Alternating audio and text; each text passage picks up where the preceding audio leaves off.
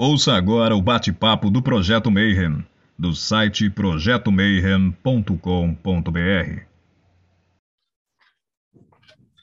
Bom dia para quem é de bom dia, boa noite para quem é da boa noite, 93 para quem é da 93, e eu acho que todos os cumprimentos do mundo hoje, porque nós vamos falar do Sephirah HaOmer ao redor do mundo.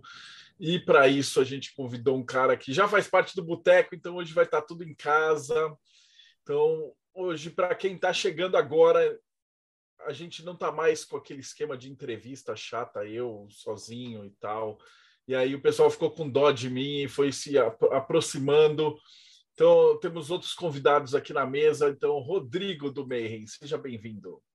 Salve, pessoal. Ansioso pela contagem do Homer. Muito, é, assim, é um divisor de águas na minha vida. Diretamente do Morte Súbita, o irmão gêmeo malvado do Teoria da Conspiração, Tiago Tomochauskas. Boa noite, galera. Estou aqui hoje para aprender com quantos paus se faz uma árvore da vida. Diretamente dos reinos enoquianos, Ulisses Massad. Fala, galera. Estou aqui ansioso para ver as histórias do Homer da galera que está com a gente hoje.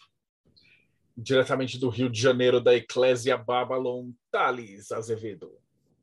Salve, galera. 93. Papo de hoje promete. Eu vou, vou, vou fazer primeiro quem está aqui no Brasil, né? O Grola hoje é nosso primeiro convidado especial do Lupus em Fábula. Salve, grande Grola. E aí? Especial não, ó. eu estou sempre por aqui. E diretamente do Japão, Robson Belli. Vamos descobrir quantos copos de vinho você tem que tomar ou aguenta tomar durante o Homer. E também é hoje, fazendo parte da mesa, minha digníssima esposa maravilhosa, Pri Martinelli. Hoje eu ganhei até posição hierárquica, viu, pessoal? Boa noite para todo mundo, é um prazer estar aqui. E nosso convidado de hoje, que na verdade já faz parte do Boteco desde que a gente começou esse negócio, quando Teoria da Conspiração era tudo mato, ele foi um dos primeiros que pegou o facão e ajudou a gente a cavar. Né? Ele, a gente brinca que ele é o irmão gêmeo bonzinho do Teoria da Conspiração. Salve, grande Rafa Reis, como que você está? Alô, pessoal. Estou muito feliz de estar participando aqui com a Pri também, finalmente. Não, não, não só o irmão bonzinho, o irmão malvado, como a esposa também, né? Digníssima esposa. E é isso, vamos lá. Eu acho que a gente, para começar, podia perguntar assim, diretamente assim, o que, que é Sefirah Haomer? É, inclusive, eu acho bom começar bem do começo, porque eu sei que vai ter gente assistindo esse vídeo que não sabe realmente do que se trata, né? Eu tenho visto no fórum lá no Facebook, o pessoal ainda com dúvida, mas eu, eu também acho que vai ser importante a gente entrar em coisas mais profundas também ao mesmo tempo. Então a gente vai tentar equilibrar uma coisa com a outra. Mas basicamente, assim, eu, o Sephirah HaOmer, né, Sephirah de contagem, e Omer é uma unidade de medida que equivale a aproximadamente 2,2 litros, se eu não me engano, é o nome dado à contagem dos 49 dias ou sete semanas entre Pesach e Shavuot, ou Shavu, eu não sei pronunciar direito, né, e festas hebraicas feriados judaicos que correspondem, né? não são exatamente a mesma coisa, mas eles caem na mesma época, mais ou menos, da Páscoa e do dia de Pentecostes. Inclusive, Pentecostes são justamente 50 dias, né? E, e seria o quinquagésimo dia, que, no caso de Shavu, é a festa da colheita, o quinquagésimo dia. E é uma coisa muito antiga, né? Vem de, de é, pode-se dizer, talvez, de ritos agrários ou coisas assim, coisas lá de trás, só que ela veio ganhando vários significados ao longo do tempo e muitos deles místicos, né? E, e, e com muita conexão com a Kabbalah. Eu acho que esse é, um, é o básico do básico, porque também não, é, essa parte não é meu forte, inclusive tem gente aqui que sabe muito mais do que eu, e eu só estou aqui também, inclusive por causa do Marcelo e da Prick e do Grola também, que tem o, ajuda com o aplicativo, com as imagens, que em 2014 eu assim decidi fazer o negócio certinho, decidi fazer a contagem do homem certinho, certinho, sem beber, sem comer carne, aquelas coisas, e ganhei um presente, ganhei é, vários poemas que, que compuseram esse livro aqui, que eu vou falar mais tarde, 49 Noites Antes da Colheita, que eu tenho falado por aí que o maior presente, na verdade, não é, não é exatamente o livro, mas é que esses poemas são usados até hoje por pessoas que estão fazendo a contagem. Então, de alguma forma, eles, eles viralizaram assim no, no nicho esotérico, digamos assim, no, no, no, sentido profundo, não é exotérico, no nicho, no nicho esotérico. E, e esse, para mim, é um presente. É, de alguma forma, a minha intuição me fez passar por isso. Quando eu fiz a primeira vez em 2014, eu realmente não entendia muita coisa. Agora entendo alguma coisa a mais, só não vou falar mais assim especificamente, porque eu sei que tem gente aqui agora que entende muito mais do que eu. Mas é basicamente isso. Deixa eu lançar uma pergunta inicial antes de vocês passarem para a parte profunda. É uma dúvida que eu acho que muita gente vai ter. É, tem algum requisito para você fazer o Homer? Qualquer pessoa pode fazer? Olha, quer falar, Pri? Pode responder, meu bem. Olha, eu não sei exatamente se tem requisito, mas eu acho que seria uma grande besteira você fazer a contagem do homem sem ter a disposição de se tornar uma pessoa melhor. A disposição verdadeira de se tornar, de se tornar uma pessoa melhor. Se você não tiver essa disposição, você vai estar perdendo seu tempo. Eu preciso ser judeu para fazer isso? Olha, segundo muitos judeus ortodoxos, talvez sim. Mas os judeus que são gente boa, não, eles, eles liberaram para qualquer um fazer. Ô, Rafa, aproveitando, né? Para quem chegou agora e não sabe o que, que é. Se fala em contagem. O, o que, que é feito nesses dias? Dá uma explicação para o pessoal o que, que acontece nos dias durante esse processo. O que, que é feito? Então, aqui no meu cenário, né, tem a, a árvore do Grola, né, que é a árvore da vida, de acordo com o design do Grola. E aqui, por acaso, se dá para ver, aí tem, tem, só as sete esferas inferiores, que é o que a gente trabalha na contagem do Homer, né? Porque as três superiores, elas, elas dizem que não precisam de retificação, talvez essa retificação ocorra no outro outra existência, mas aqui nesse mundo de chumbo a gente está retificando essas sete inferiores. É, e aí elas podem ser relacionadas com emoções, com é, signos astrológicos, com deuses e tudo mais, e a gente conta elas é, a partir de uma sobre ela mesma e também sobre as outras. Então, você vai ter 7 vezes 7 igual a 49, dá 49 dias, no 50 seria a festa da colheita. Mas é só contagem? O que, que se faz nisso? É isso que eu quero dizer. Por exemplo, eu vou chegar, então hoje é o dia primeiro, eu vou lá, conto uma esfera. Aí no dia segundo eu conto duas. O que, que acontece nesse dia? E que é tão é. inspirador é. que te levou aos poemas?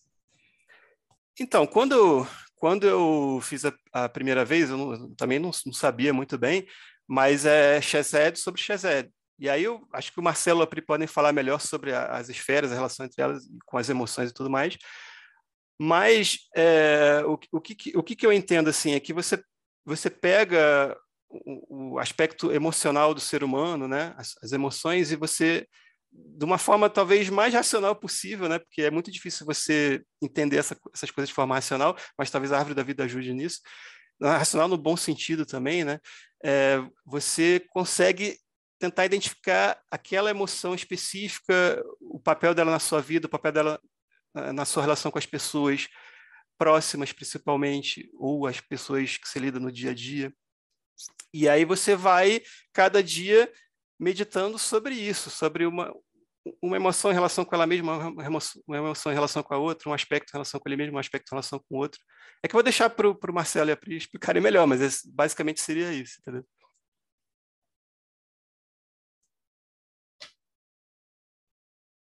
Posso, é, você falou uma coisa genial, genial, que é sobre a retificação das cefiras. As cefiras, elas têm uma tradução complementar, que é joias, né?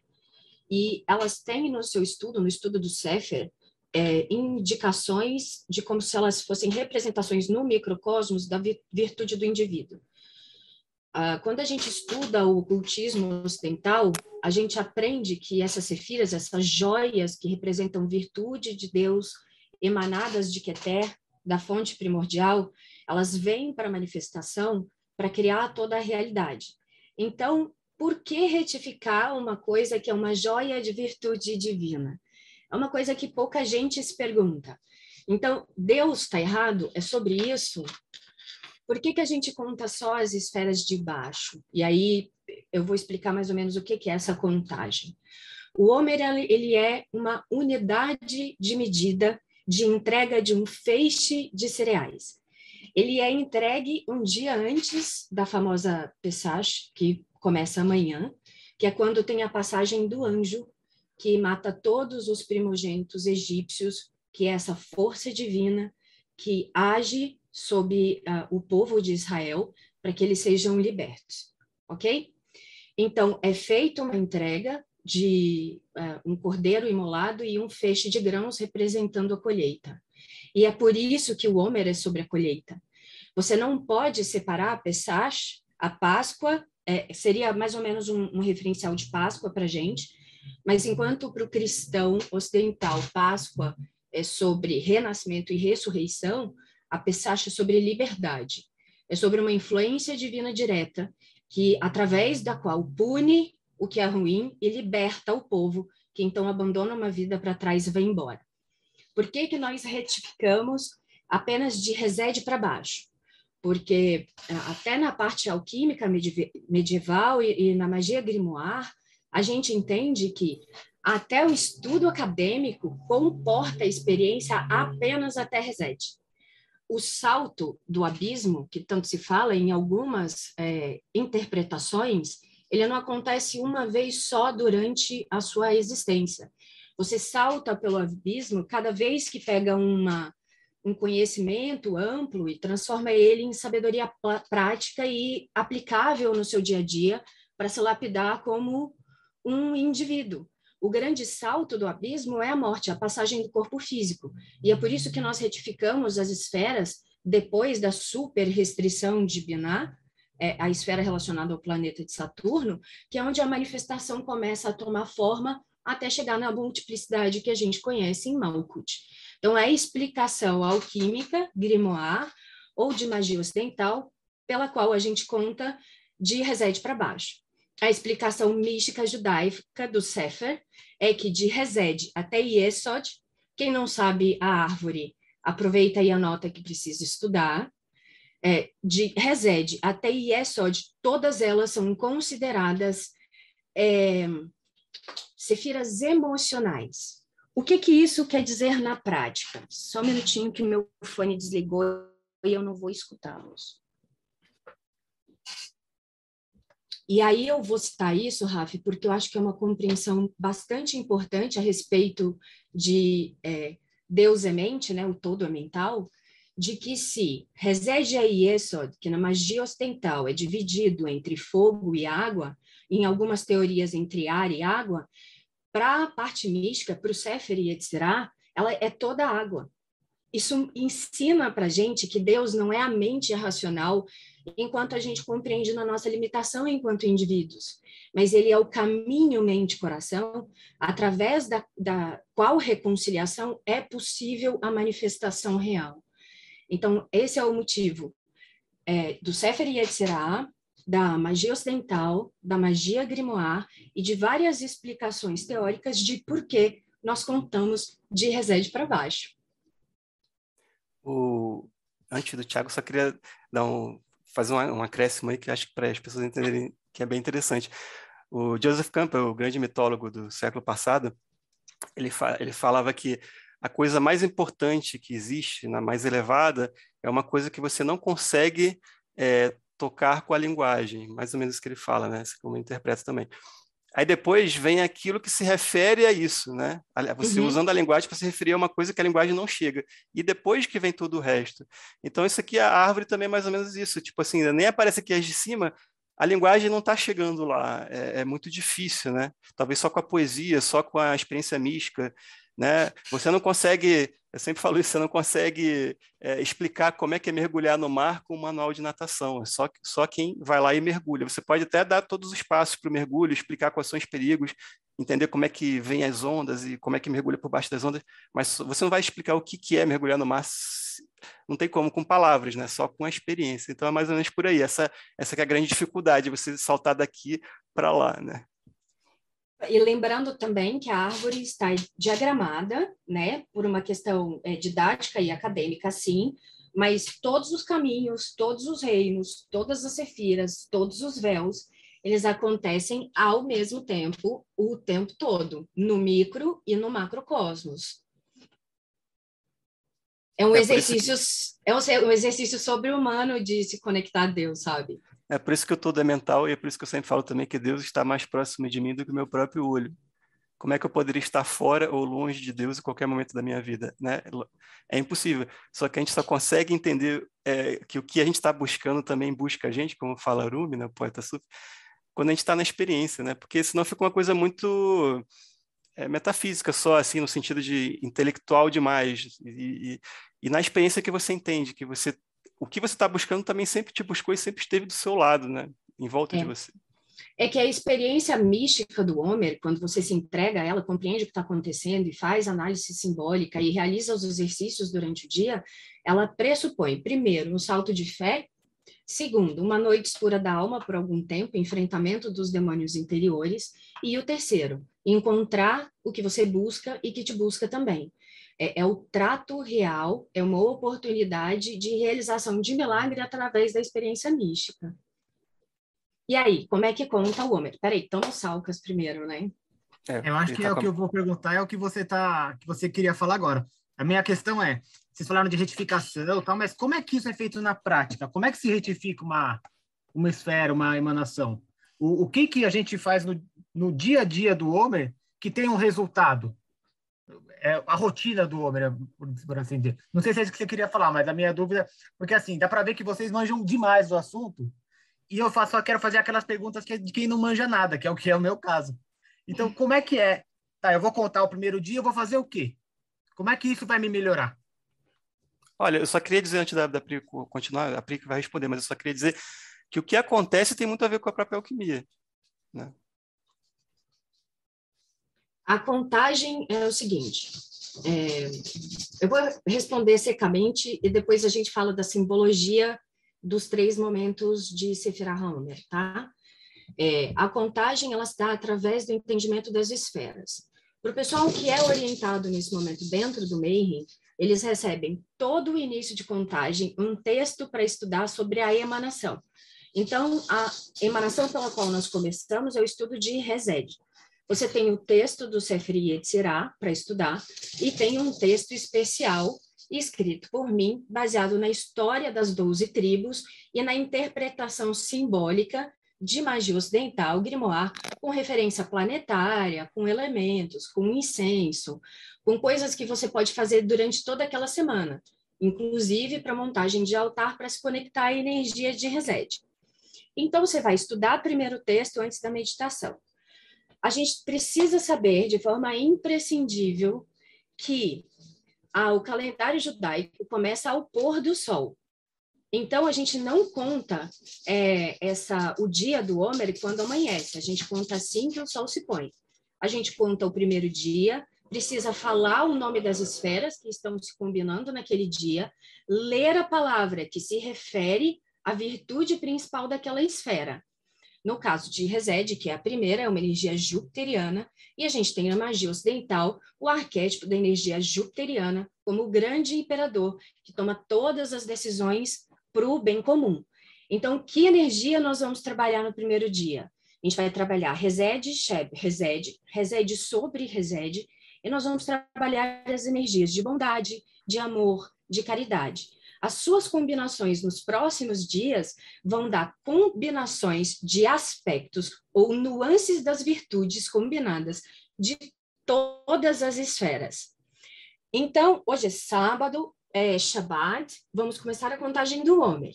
Então, eu vou acender a minha velhinha da, de Sephirah Homer e vou falar, hoje é o primeiro dia da contagem do Homer. É necessário dizer Shezed, Sheb, Shezed. Hoje eu estudo da misericórdia na misericórdia, ou da bondade na bondade. Vai ler o texto reflexivo, que vem acompanhado de algumas perguntas que você deve se fazer para perguntar quem você é no rolê chamado encarnação, diante daquelas características da virtude de Deus. Pode ir dormir, pode ficar tranquilo. Acabou a meditação de 15 minutinhos, 10 minutinhos, você tem até amanhã, até o amanhecer daquela noite, para fazer essa meditação. Amanheceu, então é dia de ação, porque o dia traz necessidade de ação. O pessoal do Mayhem é muito cobrado a respeito de agir com coerência, agir no mundo prático conforme aquilo que estuda, conforme aquilo que aprende de si mesmo. O Homer é uma oportunidade que eu tenho de pegar no pé de todo mundo. Porque se a gente está trabalhando bondade na bondade, então é hora de exercitar. Todo mundo recebe um exercício, uma tarefa pequena para fazer durante o dia.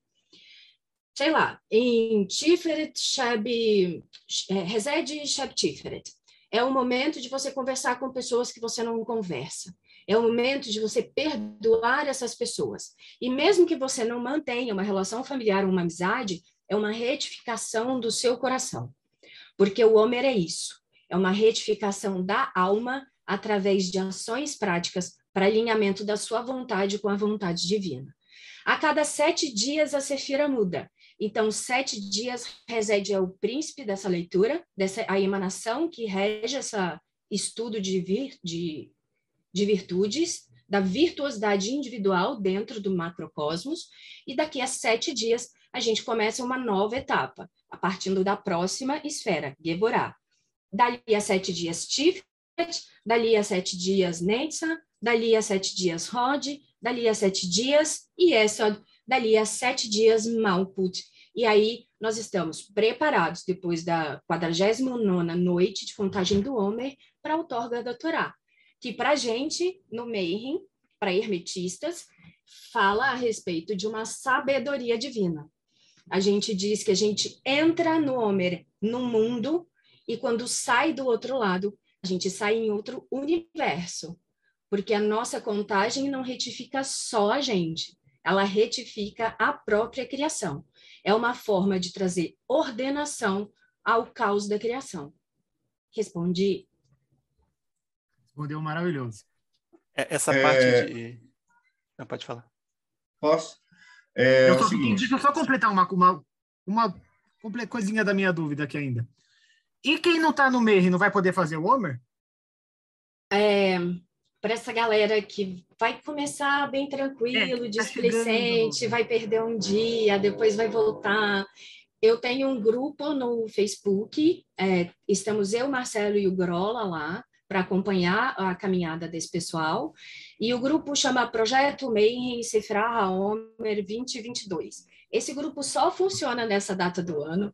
Toda data pré-Homer eu vou lá e mudo a data do ano. Ele só serve para isso. Vocês podem entrar, acompanhar as postagens. Eu faço diariamente, antes da meditação, a postagem com todos os textos, todos os links, sabe? A mãe pegando na mão mesmo.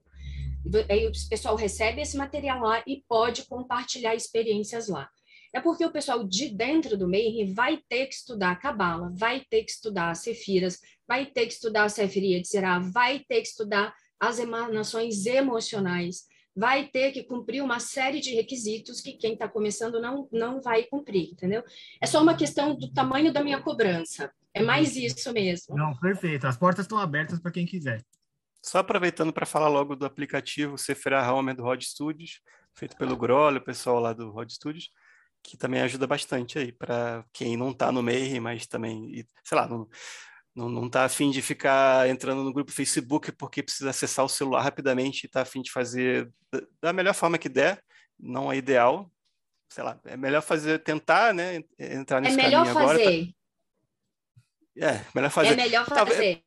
Nesse porque caso, tem, feito porque... pelo Chris. É, esse caso, especificamente feito pelo Chris. Isso. É, e, e é, só um, uma experiência que eu vou falar aqui, pode ser? Pode. Uh, eu comecei, fiz o meu primeiro, minha primeira contagem, eu perdi vários dias, desisti, depois voltei, aí foi daquele jeito maluco.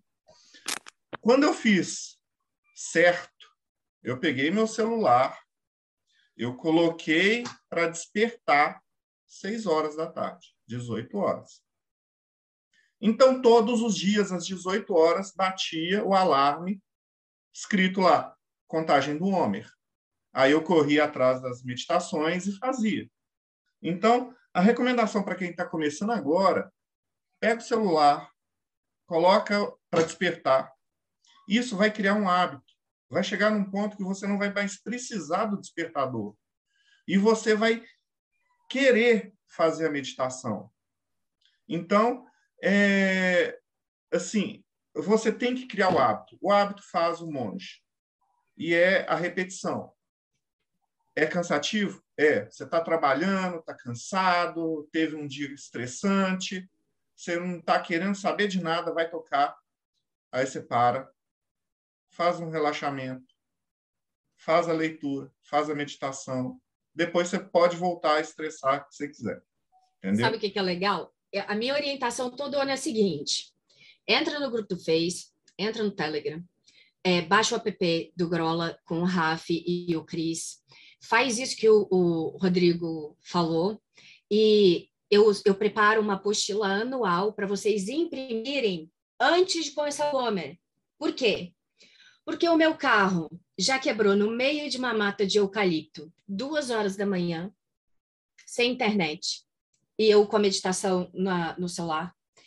Porque eu já tomei um remédio de dormir enganado, achando que era um, um remédio para estômago, e eu, eu acordei, tipo, oito minutos antes do amanhecer, entendeu? Porque eu já fiquei presa no trabalho e, tipo, alagar a rua e eu não consegui sair para ter acesso à apostila. E, é, e foi tudo, eu dei um jeito. Mas vamos evitar que vocês criem a, pró a própria sabotagem? Então, façam todas as coisas. Porque o pressuposto do caminho do iniciado, do portal do iniciado, é ser te testado pelas prisões psíquicas que cria para si mesmo. A gente convenciona chamar de ordalhos, mas isso significa a autossabotagem do magista que fez um compromisso de alquimia interior. A alquimia interior dá um trabalho do caralho. Então se prepara, porque você é o seu verdadeiro inimigo à altura. Deixa eu aproveitar para fazer, uma fala, fazer uma fala que é foi do Cris, inclusive, sobre o aplicativo. A gente foi muito cobrado durante alguns anos no aplicativo de por que a gente não criou um sistema de alarme geral. E o Cris falou uma coisa que é muito importante, é, quando a gente falou, inclusive com o Raf semana passada. O Raf deu uma estratégia, que é você programar os seus alarmes aí no teu telefone, no teu, enfim, computador, qualquer forma que seja. Só que isto é uma obrigação sua não nossa. A gente já está te dando os textos ali. A estratégia que você vai fazer é sua.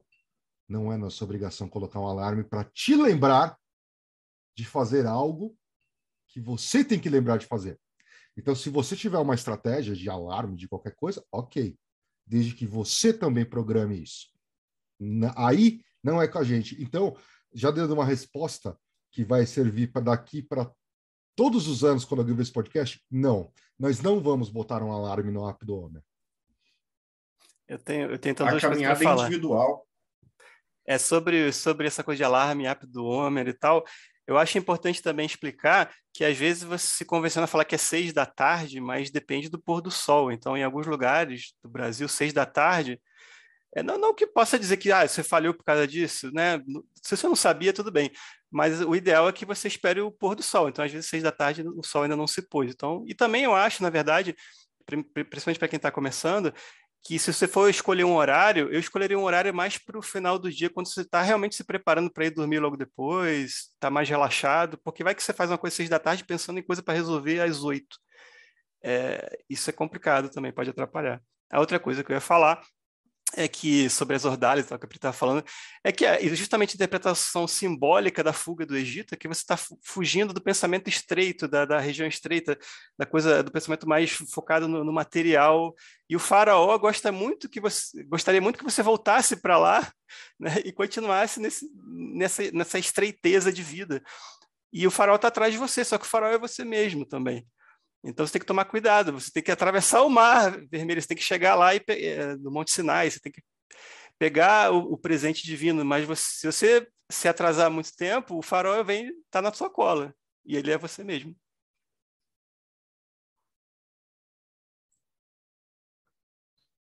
E agora, para onde vamos? Vocês querem falar de por que Pesach, Homer e Shavuot Sim, são a mesma início, coisa? Pesach, depois a contagem. Então, como o Rafi falou, os judeus, inclusive, trazem essa interpretação para esse exercício meditativo, de que, assim como nas religiões de mistérios, como Eleusis, que se trabalha com a reencenação do mito de descida e subida de Perséfone ou Proserpina, onde Ceres e Deméter procuram suas filhas e castigam a humanidade com a colheita, é, as grandes religiões, as religiões antigas, as religiões de mistério, elas trabalham com reencenações.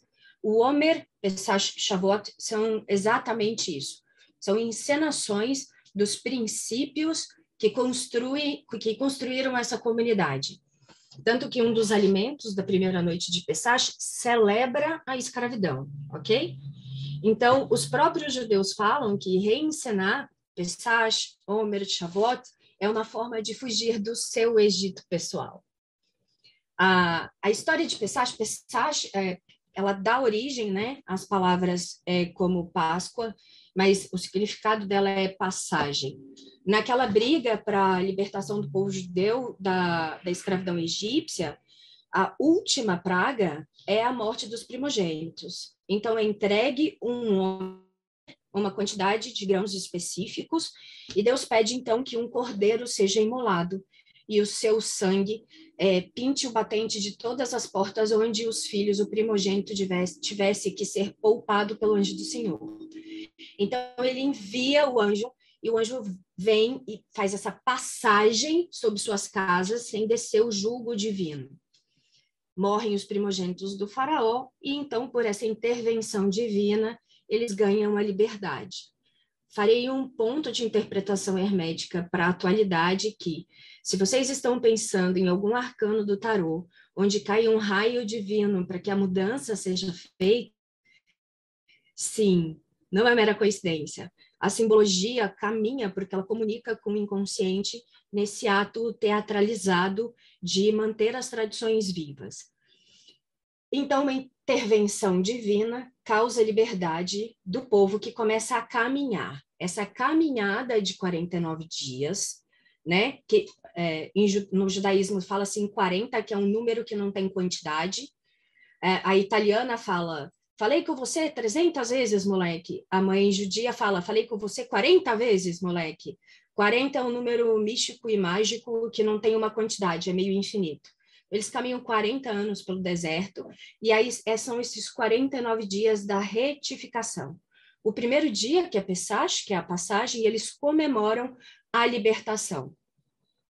É, de forma resumida, eu vou, vou, falar dos itens da Pesach rapidinho, mas a, o homem, o Homer, ele é a conduta de retificação desse povo diante do seu próprio Deus. Eles comemoram a liberdade, por oito dias, na verdade, ela não é um dia só. Os dois primeiros dias são a libertação, os dois últimos dias são a abertura do Mar Morto, através do qual eles atravessam, e os dias do meio é aquela caminhada desesperada até chegar ao mar para poder fazer a travessia. Os judeus guardam os dois primeiros dias de forma santa, os quatro do meio, alguns trabalhos são permitidos, e os dois dias finais também são guardados como forma santa. Para a gente do Mayhem, nós vamos fazer a abertura de Pesach como uma forma simbólica de aceitar a intervenção divina que cause a nossa liberdade, abandonar tudo que é supérfluo para trás e sair apenas com matzah na mão, que é o pão não fermentado com o qual eles se alimentam nos próximos dias. Matzah, simbolicamente, guarda é, um significado pelo qual é possível realizar milagres durante o Homer. O, judaísmo e também o hermetismo, a gente acredita que nesse período de grande retificação é possível, é mais fácil, dependendo do seu grau de alinhamento com a vontade divina, é, realizar milagres, é, fazer aquilo que antes se considerava impossível. A magia ocidental não fala que você encontra a sua verdadeira vontade quando você se torna não um receptáculo, mas uma passagem, um instrumento da vontade divina na manifestação? Então, o Homer é o momento onde você se entrega a esse propósito, comemora a liberdade, aceita deixar o supérfluo para trás e faz um acordo de se retificar através da conduta na meditação das virtudes de Deus, a esse Deus, a esse Criador, que ajuda na libertação deles. Em troca do bom trabalho, no quinquagésimo dia de operação mágica, porque isso é uma operação mágica, né, que requer extrema consciência cotidiana e disciplina e entendimento simbólico, você é outorgado com a Torá, com a sabedoria que mantém esse povo unido até hoje. História do judaísmo e o que ela representa para a gente, enquanto ocultistas modernos, utilizando essa ferramenta como instrumento de melhora de alquimia interior. É isso. Perguntas. Eu queria fazer só um comentário em homenagem ao Tales. O amor é a lei, o amor sob vontade. Vou aproveitar para fazer uma pergunta, que é, é, é interessante, que é um, uma prática de 52 dias que é basicamente você consigo próprio, né? Não há necessidade de um altar, não há necessidade de um livro sagrado, de um idioma, não, é realmente é, é é um indivíduo para consigo próprio e com sua relação com a espiritualidade, né? É. Inclusive, a, a, na primeira noite de, de Pesach, tem uma, na primeira e segunda noite, né? Tem uma comemoração, comemoração chamada Sedar. Ela tem alguns passos específicos, mas o mais importante é que essa noite é aberta com quatro perguntas. É ela, são quatro perguntas e não quatro respostas que dão início a todo esse processo de retificação da alma diante de Deus. A primeira, e essa pergunta, ela é dada como autoria dos quatro filhos do rabino, do chefe daquela comunidade. O primeiro é o filho sábio, que estuda as escrituras, mas não é bom. O segundo é o filho rebelde, nem sábio, nem bom. O terceiro é o filho pouco interessado ou meramente desinteressado. O quarto é aquele que não sabe nem o que está acontecendo. Todos eles foram na primeira noite de, de Pesach e estão na leitura da história do Êxodo em Sedar. Tem dois filhos ainda piores, que são os caras que nem aparecem, sabe? Mas essas quatro perguntas, elas falam, é, elas pedem uma reflexão das crianças ou das pessoas que estão nessa comemoração para escutarem sobre a história do seu povo, sobre aquilo que fundamenta as tradições e que mantém esse povo unido depois dessa história de tentativa de eliminação deles na, na, na história do planeta. São essas quatro perguntas que estabelecem a reflexão para quem vai fazer o Homer. O primeiro é o sábio, mas ele não é bom. Quem é você no rolê? Você é o estudo acadêmico que não consegue retificar a sua conduta?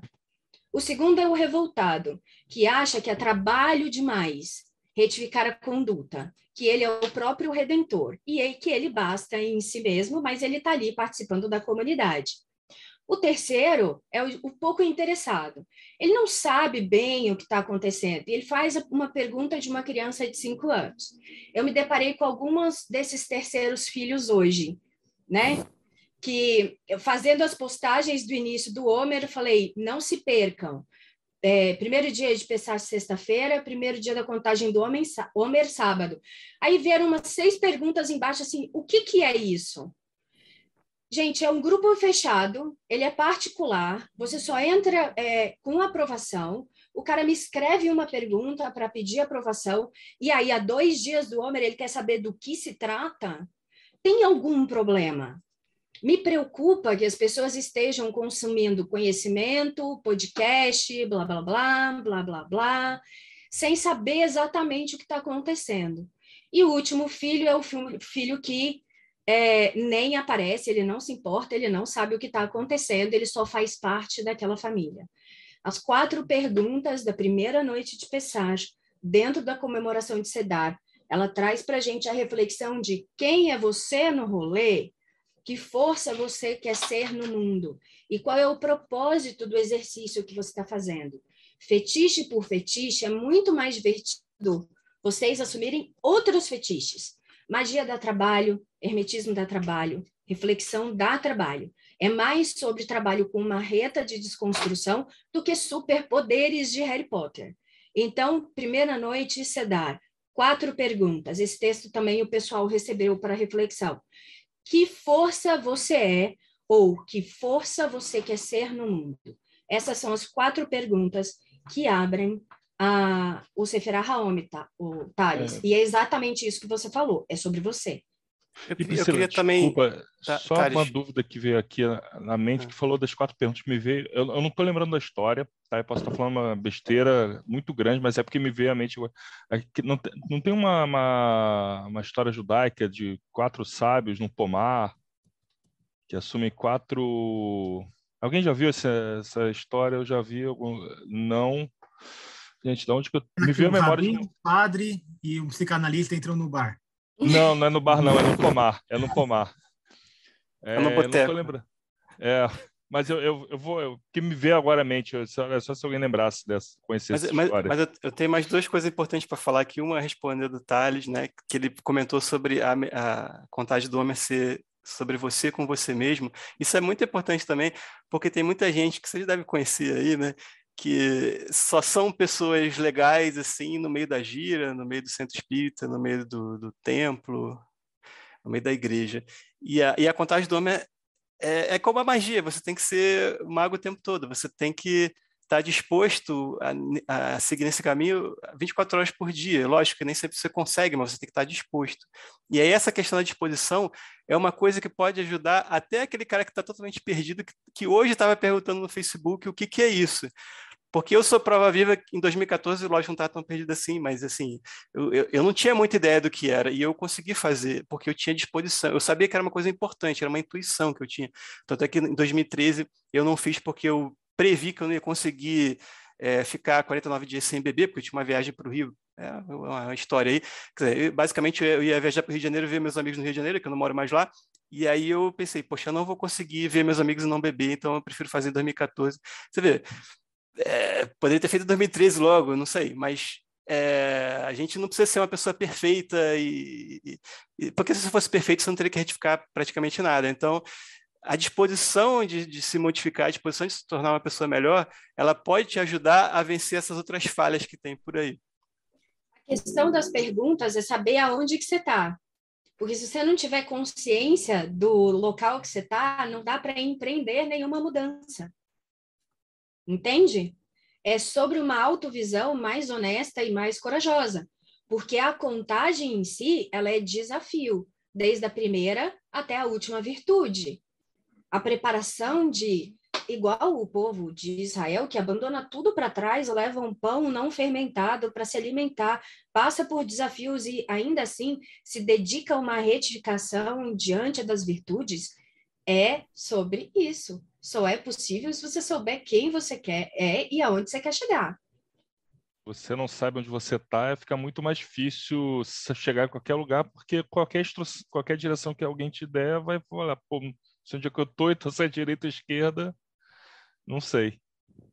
Já dizia o gato em Alice no País das Maravilhas. Você não sabe para onde você quer ir, então foda-se. Ô, Pri, deixa eu fazer uma pergunta. É, eu estou aqui encantado com o que vocês estão falando. Como lá no quando a gente estuda Enochiano tem um ritual que é muito parecido. Eu não vou entrar em detalhes só para não, não, tirar do tema, mas é uma curiosidade. É, há uns anos atrás, quando eu fui pesquisar a respeito do Homer, eu lembro que eu achei algumas variações com relações a essa sequência de, de sefirotes que são chamadas. Tem isso? Uh, existe alguma regra, alguma coisa? Ou isso não tem nada a ver? É foi um erro que eu devo ter encontrado? Ulisses, é, a diferença na ordem é, eu nunca vi, porque tanto na tradição judaica como é, tradicional, né? A gente tem o Sefardita, tem várias comunidades judaicas, por exemplo, tem aquela dúvida de como é que os judeus em países que não escurecem contam após o anoitecer, se não tem noite, por exemplo, em determinados momentos do ano. É, tem uma série de discrepâncias, mas uh, tanto a Torá como o Sefer, a parte mística do judaísmo, eles estabelecem que você conta de cima para baixo mesmo, é, porque você vai trazendo do sutil para a manifestação. A própria ordem de contagem, ela pressupõe um aumento de facilidade em manifestar a sua retificação. Você sai do hiper sutil, reset, chega ao máximo da densidade, que é a, a manifestação da multiplicidade aqui, ok? Então, tem uma razão para descer a árvore ao invés de você subir a árvore. É, tem uma característica do Homer que pouco se considera, que é o lag Baomer. Que é uma parte de luto dentro da contagem do Homer. Ela vai Uhum. até o 34º, 35º dia, e ela está falando a respeito de uma morte, da, ah, de uma peste que matou muitos estudantes, parceiros de um rabino muito importante para o judaísmo. Então, a gente só sai do período de luto lá pelo 35º dia. Você, tá, você já passou da metade da contagem. É, Sabe-se por empirismo mesmo, por prática, que até acabar, até Lag Baomer, é, a, o Homer lima muita gente distraído da contagem. É um período que requer mais concentração, por isso que ele está na, na, na sutilidade.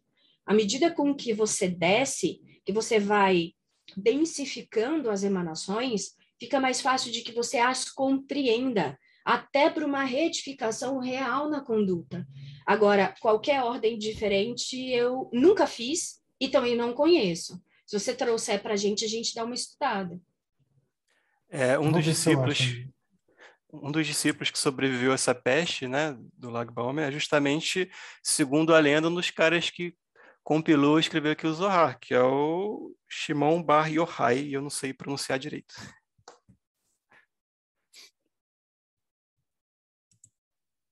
Quem ia perguntar agora? O Robson tinha levantado a mão, né, Robson? Eu ia falar sobre a questão de que muitos judeus não utilizam a árvore da vida, né? Então isso vem do Sefer Yetzirah? No caso, essa prática do Homer? Então, acho que, inclusive, somando essa pergunta, que eu também não sei exatamente, é, o texto, por exemplo, que está no aplicativo, que estava nos textos lá do Teoria da Conspiração, de onde ele veio exatamente? Porque acho que o Marcelo pode falar agora, um pouquinho. Deixa eu ver, agora eu preciso lembrar, porque foi de 2004 e foi o Rabino que passou para a gente. Eu não lembro de qual, acho que é do, do, daquele site que era o gigantesco hebraico mesmo. Deixa eu ver se eu acho aqui. É o Shabbat, shabbat.org, que veio dos primeiros textos que a gente começou a seguir. Porque, assim, quando a gente começou, que era tudo mato, mato, mato mesmo, estava tudo fechado, isso era acho que 2004, foi antes de ter o blog ainda. E aí era o shabat.org, a gente traduziu do inglês, e aí depois em 2008, por aí, veio, e, e aí eles colocaram no site também. Então ele vem aí dessa linhagem. É, e vale lembrar também, como a Pri já falou, existe essa imagem aqui, né, be- bela imagem aqui do Grola, mas na verdade isso tudo está acontecendo ao mesmo tempo, né? Essa- é, tem uma imagem aí pela internet, ah, não sei se é do Grola também, acho que não, mas que, que é tipo uma mistura assim da- das, da- das esferas e uma coisa meio tridimensional, talvez. Marcelo, É que até no decorrer do, do- dos séculos é, existiram outras representações também, né? Dessa... Isso, é. A ordem de contagem da, da Sefirot está em Levíticos. Eu não vou lembrar, não tenho a menor chance de eu lembrar qual é a passagem de Levíticos que ele está, mas ele fala que é, é na Torá, obviamente, né? Levíticos está na Torá, sobre a ordem é, da contagem, tá? Acho que é alguma coisa, depois de haveres tirado o povo do Egito, servirei a Deus sobre esse monte através da contagem. Então, é, o Sefer Yetzirah, ele é a parte mística do judaísmo, através da qual você estuda as passagens, mas ao invés de uma compreensão acadêmica, você deve transcendê-las através da experiência mística, que é a mesma experiência do contato com Deus lá na sarça ardente, que não é entender pela o racional, a mente de Deus não é a mente que concebe a mente humana. A mente de Deus é o caminho mente-coração. Ela é a reconciliação desses atributos primordiais. É, e a parte da Torá é a parte de mandamentos, das mitzvot e de como devem se comportar homens e mulheres e que feriados e que instruções devem ser seguidas de forma a honrar a cultura, o ethos desse, desse povo. Tá bom, Robson? E tem uma questão também que aqui vai dar para ver melhor, que é essa questão da manifestação, né? Que é em Malhut, que é o reino onde a gente está aqui nesse mundo de chumbo, a gente está manifestando uma coisa que vem lá do alto, a gente também está tá saindo de uma de uma intelectualidade, assim, de certa forma, se quiser pensar assim, por uma coisa mais da emoção mesmo, entender as suas próprias emoções e manifestar elas mais, né? Que a gente tem certa dificuldade com isso, principalmente os homens. É, eu acho que, que isso também tem a ver com o senso comunitário judaico também bastante. É uma coisa que eu, que eu penso muito, talvez intuitivamente, não sei, que eu, que eu trago para mim durante a contagem, que é aquela coisa assim, todo mundo pensa em mudar o mundo, né? imagina que vai, vai se mudar o mundo com uma nova religião, com um novo livro sagrado, com, sei lá, um, um novo popstar, um novo grande líder, que talvez vai guiar as pessoas para o caminho certo. Mas na prática, assim, quando a gente começa a entender como o mundo funciona, a gente entende que as mudanças elas se dão em pequenos passos e geralmente em pequenos grupos de pessoas que estão realmente é, com vontade de, de mudar, mas não mudar o mundo, mudar a si mesmo, sabe? Pequenas alquimias internas. E aí você vai mudando passo a passo, vai melhorando a sua, a sua vizinhança e essa vizinhança vai mudando, vai melhorando a próxima vizinhança, e isso é um senso comunitário. Até que talvez Israel seja, fosse o mundo inteiro, talvez seja uma utopia. Mas essa Israel é a Israel utópica, de que é uma comunidade global, né, mantendo todas as tradições, mantendo todas as culturas, mas como um povo irmão, que é, é uma utopia. Mas assim, a gente tem que ter essa, essa coisa em mente, que a gente está buscando uma coisa que também busca a gente. Então, a gente está buscando utopia, essa utopia é, divina também está vindo na nossa direção. deixa, deixa só eu acrescentar que o rabino que passou isso daí foi o Rabi YY Kazen, né? que é, é Yosef Yitzchok Kazen, que é o cara fundador e organizador do Shabbat.org.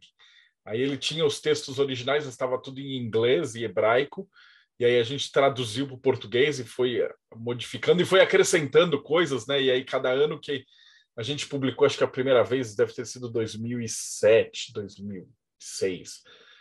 E ao longo do, dos anos a gente foi pondo coisa, colocando, acrescentando. Então hoje praticamente é tipo uma Wikipedia, já mudou tudo do que estava lá no original, mas é só para deixar registrado aí o, o, nome de quem fez o primeiro texto que a gente traduziu e, e postou lá no Teoria da Conspiração. Eu Acho lembrei agora 2000, também. 2007, Marcelo. Eu lembrei que o Christian Dornelles, que fez o aplicativo, né, Grola, ele até comentou isso no, no podcast lá da gente, no Lupus em Fábula, recentemente, que ele ficou na dúvida também, poxa, mas será que isso aqui é, é realmente kosher, né, judaico e tal?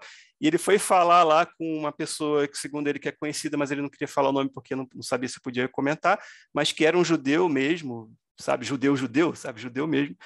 E ele um deu uma lida, um rabino, é, um praticante, né, de verdade e tal. Ele deu uma lida e falou: não, é isso aí, o Homer é isso, é sobre isso o Homer. Então, assim, a gente não está aqui divagando, assim, né, com esses textos todos, né, a gente não está perdido nesse sentido, né? A gente conseguiu realmente, de alguma forma, todo mundo está realmente fazendo o, o Sefer Homer e cada vez de uma forma mais profunda. Então, o texto se modifica porque a gente está aprofundando. A PRI, principalmente, está trazendo mais coisas, né? Além da contagem, né? Então, acho que é isso. É que para o hermetista tudo é ferramenta. O hermetista, mais do que um iniciado em ordem ou aquele detentor de iniciações, ele tem que ser capaz de transitar por todas as teorias e filosofias e descobrir que força isso tem para transformar ele num ser humano melhor.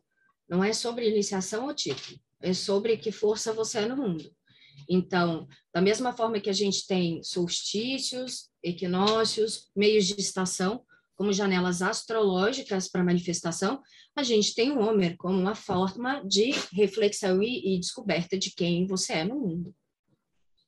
Tem uma teoria, Raf, que eu adoro, que fala exatamente isso que você falou, sobre o senso de comunidade, de melhorar a comunidade, que diz que basta 10% de nós para causar uma mudança real na realidade. À medida com que a gente muda, a gente muda a realidade em volta. E só assim é possível. Então, por que, que eu continuo com o homem? Por que, que eu continuo esse trabalho? Por que, que eu pego no pé dos alunos? Porque eu acredito que a gente possa ser 10%. Alguém tem que ser os 10%. Alguém tem que começar esse trabalho. Alguém tem que falar sobre retificação e sobre busca de, de é, de virtude ou de perceber os erros e de se acolher melhor e de se enfrentar com honestidade e coragem. Alguém tem que ser os 10%. Se ninguém está fazendo, eu vou lá e faço. A gente vai lá e faz. É, é por isso que eu continuo fazendo o trabalho do homem. E também voltando lá no, no, no, no né, na passagem, que você fala que tem um dia também que você celebra a escravidão, né? Uma coisa que ficou aqui para mim comentar que tem a ver com isso também. Por que, que você celebra a escravidão? Porque é só porque existe a escuridão que a gente sabe o que é a luz, é só porque existe uma tempestade que a gente sabe que é a calmaria. E é só porque você já foi escravo dos seus pensamentos estreitos lá no, no Egito, no, do faraó, que você entendeu que aquilo não era, o, não era a melhor coisa para sua vida. E aí você se dispôs a, a caminhar em direção ao Monte Sinai, se tornar uma pessoa melhor. E, e essa coisa toda de, de, ser uma comunidade, uma porrada de gente andando para o deserto, tem essa ideia também, né? E a gente fazendo isso tudo junto no mundo inteiro, como uma, uma egrégora única, essa que é a beleza da coisa, porque é, se você está nesse mundo aqui, não está buscando tornar ele um pouco melhor, pra, nem que seja para sua próxima encarnação, né, fica difícil de você acordar de manhã assim bem disposto para fazer alguma coisa. Eu acho que é, você pode estar tá, assim alienado, adormecido, mas quando você começa a despertar, acho que a primeira coisa que você tem que pensar é, pô, vamos melhorar isso aqui que não está muito bom o negócio, sabe? A gente tem que melhorar isso aqui. Então acho que o homem faz parte uhum. disso. É, é a Pessage como celebração, que se celebra a escravidão e a libertação, é um alimento específico que se come como forma, é, são ervas amargas, como forma de celebrar a escravidão. Porque é, é diante desse período de escravidão que o povo está pronto para se transformar no que é, tá? E sim, o Homer é a gente fazendo um salto de fé. Tá prometido que você vai retificar alguma coisa? Você tem o documentinho assinado falando que no quinquagésimo dia você vai receber sabedoria em Shavuot com a Torá? Não vai, não tem nada garantido. É o seu trabalho que vai definir. Pesach é sobre um salto de fé. Como eu disse, é um salto de fé acompanhado de uma noite escura da alma e depois a recepção de uma sabedoria no quinquagésimo dia. É assim, é um dia de celebração, né? Um dia de sabedoria e 49 de noite escura da alma, onde você vai ter que enfrentar seus pesadelos, seus piores medos e aquele tipo de de, ver, de conduta vergonhosa que você não costuma assumir em público, mas que o Homer te traz como possibilidade de realizar um milagre. Não tem milagre maior do que a retificação do espírito através do comportamento. Eu gosto de pensar também que a gente faz essa contagem sozinho, assim, a gente com a gente mesmo, mas que tem essa celebração da alvorada em Chavó, que é uma celebração da início da colheita e as pessoas estão comemorando por Israel inteira, entendeu? Isso aí, isso aí, essa imagem apareceu para mim em 2014, mas claramente, assim, tipo, e não só essa imagem como outras, mas assim, é, é, é essa parte da mitologia que te faz seguir em frente, que te faz melhorar, entendeu? A mitologia serve para isso também. Você tem que imaginar isso tudo daí. Quem sabe a gente não faça isso no Brasil também, uma, uma, uma festa com todo mundo junto. Mas enfim, é, é, você tem que você tem que estar tá lá, você tem que viver, vivenciar isso daí durante a sua contagem. Você tem que entender o, o que, que é o povo judeu, essa parte mitológica, se imaginar um judeu andando no deserto, se imaginar fugindo do faraó, se imaginar atravessando o mar, se imaginar subindo o Monte Sinai, se imaginar recebendo a, a sabedoria divina e tudo isso. A mitologia serve para alguma coisa assim. Claro que serve. Os mitos constroem um comportamento social. E quando você. Não, não entrarei nesse assunto hoje, prometo. É, sobre mitos falocêntricos e genocêntricos, vou me abster dessa, dessa comunicação. Mas os mitos constroem o comportamento humano. Eles constroem as dire, diretrizes humanas do que é uma conduta passível de construção de sociedade e do que é caótico.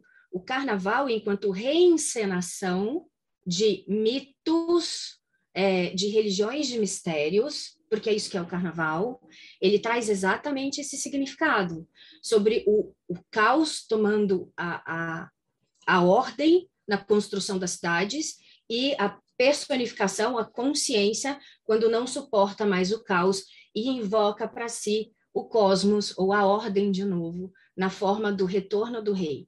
A mitologia ela constrói o comportamento humano. Os ritos construídos pela mitologia, eles ensinam as passagens também da nossa psique de acordo com a formação.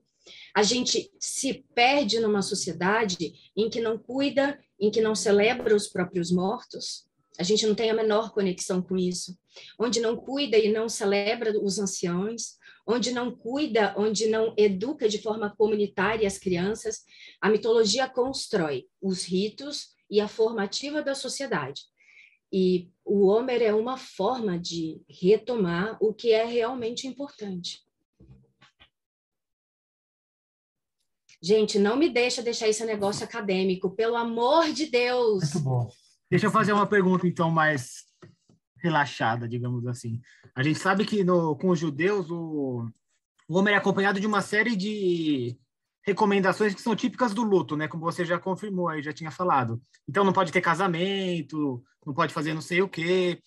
No hermetismo, você você propõe algum tipo de prática desse gênero? Eu falo isso porque eu, por exemplo, eu não faço a barba. É, não fazer a, a barba é uma expressão de luto para os homens uhum. nesse período, né? É, para o pessoal do Mayhem, eles ficam sedentos para ter restrição. Então, é, eles querem assim: eu vou parar de beber, eu vou parar de fumar, eu não vou fazer sexo, é. eu não vou sair com os amigos, eu não vou não sei o quê.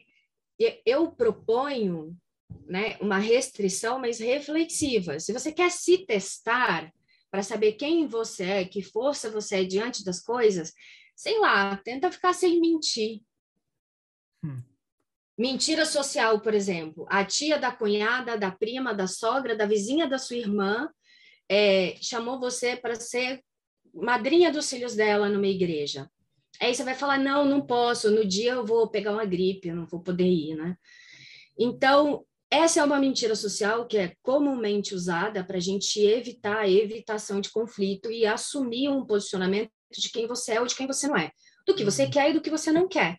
Não mentir é nesse sentido, de que se ao invés de uma resposta automática para uma manobra social, você se dedicar uns minutos, segundos, para a percepção da motivação pela qual você ia dar um subterfúgio, ao invés de assumir quem você era, já é sacrifício o suficiente. Porque vai começar a subir uma série de de símbolos e compreensões a seu respeito que você ainda não dedicou. Mas sim, parar de beber é uma restrição geralmente empenhada. Parar de comer carne também é, é por causa do sacrifício, por causa do momento de retificação. Mas impor qualquer restrição para praticante de Homer, eu acho contraprodutivo, porque a minha intenção é que o pessoal do Mayhem desenvolva um aspecto de critério, de criticidade. O Mayhem é um campo através do qual as pessoas ganham espaço para conhecer várias vertentes, várias disciplinas, é, várias fontes de estudo e que elas possam escolher. E para escolher, sabe, Biná? Biná é a cerquinha, você só pode escolher dentro da sua cerquinha. Vamos dizer que o Mayhem é um grupo de trabalhadores braçais e nós estamos destruindo essa cerquinha e ampliando essa cerquinha, para que a escolha das pessoas seja um pouco mais livre. Então, impor restrição, nenhum tipo de restrição. Mas é da escolha deles e eles ganham o meu apoio para ajudar na manutenção da restrição que eles escolheram, tá? Mas eu faço, eu faço sugestões, por exemplo, como esta. Não minta. É porque cada um sabe onde o calo aperta, né? Se você parar um pouquinho para pensar, você sabe o que você tem que fazer, qual é a restrição que você tem que fazer. Mas a gente quer ouvir de alguém de fora. É, olha que legal. Simbolicamente, na Pessache, os caras abandonam tudo para trás. Eles levam só um pãozinho não fermentado. Esse pãozinho, ele é a chave de, de provocar milagres durante o Homer. Ele guarda uma coisa chamada humildade na interpretação simbólica dele, dada inclusive pelo judaísmo tá? Então, entrar no Homer é fazer um salto de fé sem promessa e um compromisso de deixar todo o supérfluo para trás. É você que tem que saber o que é supérfluo para poder restringir.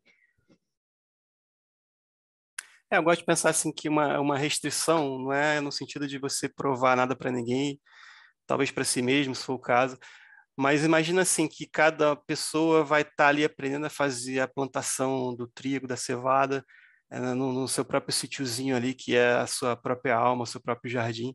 E se você começa a, a se restringir no sentido de focar nesse plantio, de, estar totalmente voltado para isso, no meu caso seria a poesia. Eu, eu, eu, eu não bebia, eu não comi carne, porque eu sabia que eu estava recebendo poemas e eu isso me fortaleceu para, no meio da, da, da, jornada, no meio da contagem, eu não, eu não beber e comer carne, porque eu tinha um, um benefício com isso. Não era uma coisa, não, não queria provar nada para ninguém. Eu queria era que as, os poemas continuassem chegando, que eu estava achando maravilhoso.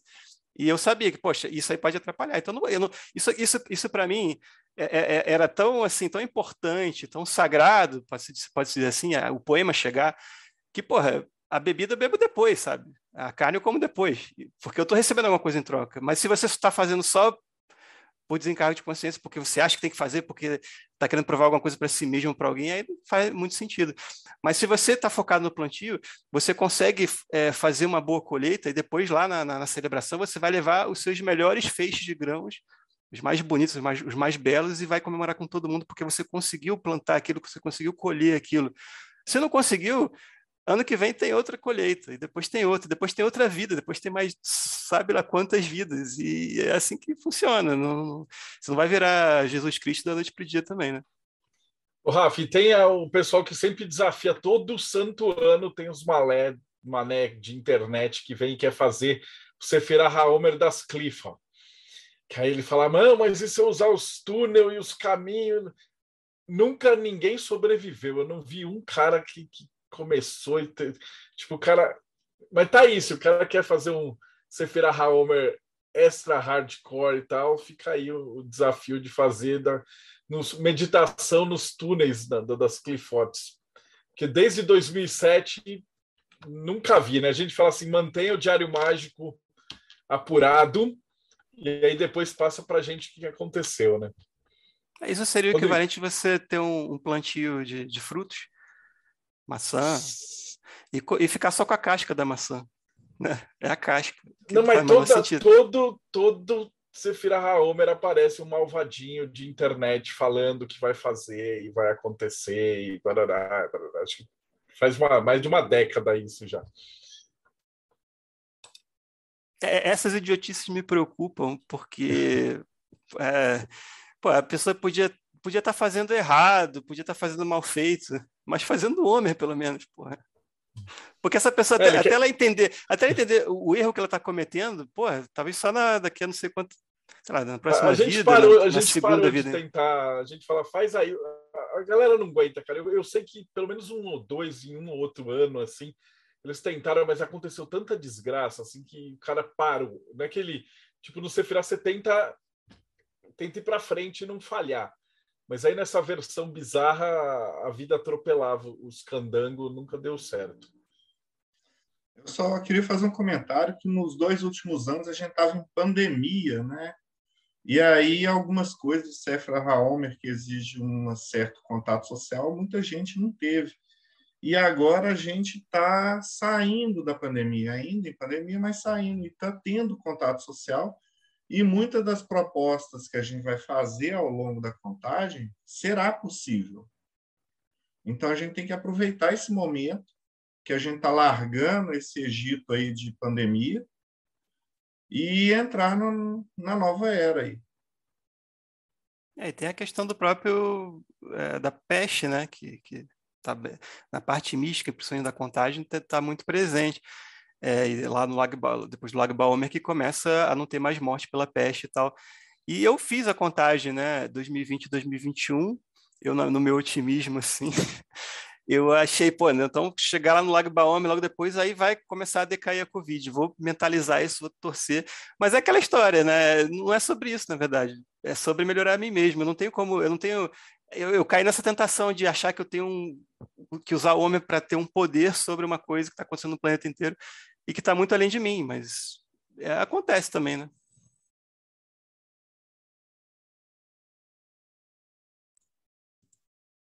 É, na, na alquimia a gente tem até um nome para isso daí, chama cauda pavones. É quando você fica tão maravilhado com aquele negócio que você poderia realizar que você perde o foco do que você estava fazendo antes. É, não me ajudou, na verdade. Por mais que seja uma boa intenção, uma boa casa, aquela história. Não, não é sobre é você. Pavão, né? é, é, é sobre melhorar a si mesmo, né? Então. Perfeito. Então, alguém tem mais alguma pergunta? Senão eu já vou partir para as considerações finais. Alguém é, mais? Oh. A gente tem 30 minutos, mais ou menos, e vocês tinham uma proposta do início da gente, de vocês, né, de todo mundo, contar histórias do Homer. De, de coisas que passou, de ordalhas de experiência, vocês não querem? Eu gostaria de escutar a história de vocês. É, eu pensei nisso também. Falar, teve um tempo que eu fiz uns poeminhas também, igual o Hop fez, né? não com o mesmo talento, mas eu, eu fiz e postava.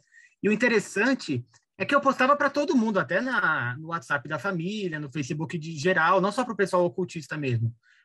E, e, é interessante que o Homer tem um, um, um, atributo de atração também. As pessoas ficam curiosas com o que você está fazendo. E essa, essa, curiosidade do que você está fazendo é uma oportunidade de você passar para frente essa, essa mensagem. Não necessariamente que a pessoa vai fazer o Homer, mas aquilo que você está aprendendo pode ajudar as outras pessoas nesse sentido. Até me cobraram depois, você não vai mais fazer o Homer? Como se eu estivesse fazendo para elas, entendeu? É, quando, quando eu contar rapidamente a minha história, que eu vi mais, mais a história de vocês, essa, história eu já contei, né? Em outros podcasts também, aqui mesmo, no Projeto Meir, logo no iníciozinho, acho que eu fui um dos primeiros convidados, também falei. Mas então foi assim, eu, eu chegava à noite, 2014, sem entender muito bem o que estava acontecendo. A minha história, assim, com conexão com a egrégora judaica, tinha a ver com um avô que eu tive, não era meu avô, mas era tipo, o meu avô faleceu quando eu tinha três anos, minha avó ficou viúva há muito tempo e, e eventualmente se casou de novo com um senhor que morava no prédio que a gente morava lá na, eu morava com a minha avó na época, é, lá na Gávea, no Rio de Janeiro. Ele também tinha ficado viúvo recentemente, muito depois dela, né? Já tinha, ele já estava com quase 80 anos. Era o seu Range, judeu, alemão, fugitivo da Segunda Guerra, perdeu a família, perdeu posses, né? Eles tinham uma, uma, uma, boa situação financeira. Chegando no Brasil, o irmão dele, que também conseguiu chegar aqui, se suicidou porque não aguentou a barra ele, arquiteto, se casou com uma católica fervorosa que não permitiu que ele praticasse o judaísmo. E ele era fervorosamente judeu. Não sei como que ele conseguiu passar a vida inteira depois da guerra né? é, com ela. E aí ela faleceu e ele voltou a praticar. E aí logo depois também começou a namorar minha avó. Eles até casaram, mas foi uma coisa que durou só quatro anos. Mas ele fazia as, as práticas. Ele fazia bolinho de matzah para mim, fazia aqueles creme carca gigante. E eu achava aquilo maravilhoso. Não entendia porra nenhuma, mas achava maravilhoso. Isso me ajudou muito, assim, durante a, a, a contagem de 2014, porque tem tudo a ver com a parte emocional e, e é uma pessoa que, que, que eu vou me lembrar para o resto da vida, assim, uma pessoa que, poxa, como ele encarava a vida depois de tudo que ele passou, né? Então, é... e essa foi a minha conexão com a egrégora judaica, né? Mas não sei se teria funcionado mesmo sem isso, mas certamente me ajudou. Né? E outra coisa também que me ajudou muito é ouvir algumas músicas dos judeus sefaraditas. Tem, até está no livro aqui, a Lamid Bar, né, que fala sobre Sarenu, Sarenu, é, é, Mirer rei, mirer rei, es mocerabenu que subiu e abarrou a los altos cielos. Li, li, li, mais ou menos assim. Então ele está falando de, de, Moisés, né? Subiu e desceu dos céus.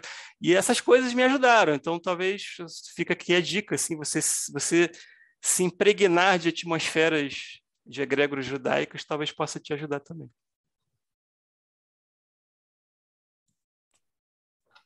E aí? Então, acho que a gente já vai caminhando aí para o fim, eu espero. Ah, e tem sempre aquela pergunta também, e, e tem gente que também me escreve direto falando: eu posso começar o Sefra Halmer em setembro, por exemplo? O que, que você me fala, Rafa? É, eu, eu acho que o cara vai pegar esse, esse vídeo aqui no, no YouTube, sei lá, em agosto, né? Que o cara vai estar tá esbarrando, tá maratonando e chegou e falou: putz, mas e agora? A gente está em setembro, o cara pode começar do nada? Tem, tem alguma indicação? É, na minha opinião, especificamente na minha opinião, eu acho que cai na mesma situação de você é, falhar um dia e continuar contando só pela, pela prática mesmo e, e tentar seguir em frente. Por exemplo, se você quer é, fazer no ano que vem, mas você já perdeu desse ano, você pode começar em setembro já se preparando, porque na verdade é uma, é uma preparação para uma prática. É como se você treinar para jogar a Copa do Mundo, um campeonato de futebol, outro esporte, você não está ali na, no meio do campeonato, que é o jogo importante, mas você, se você também é, não pratica também, né? Talvez lá no jogo você não, não vá bem. É, nesse caso, não é exatamente a mesma coisa do esporte, mas assim, não, não funciona exatamente igual. Mas se você está tá interessado, que o interesse é o que mais importa. Você ter o interesse, você ter a disposição. E aí você tenta. Se você conseguir fazer ali, quando for a, a conexão com o egregor, acho que vai estar mais fortalecido porque você já estava praticando antes. Esse, porque tem exercícios também, né? não é só uma leitura, tem exercícios de de lidar com as pessoas. Eu considero que o exercício mais importante é de lidar com pessoas próximas, assim, né? Porque muita gente é, é boa gente ali defendendo pautas é, é, para o mundo, mas na sua própria casa, na sua, no seu próprio íntimo, das pessoas mais próximas, de repente não consegue ser essa boa, essa boa pessoa que você tenta mostrar para o mundo. Isso que é o mais difícil, ser realmente uma boa pessoa. Essa, essa que é a questão, entendeu?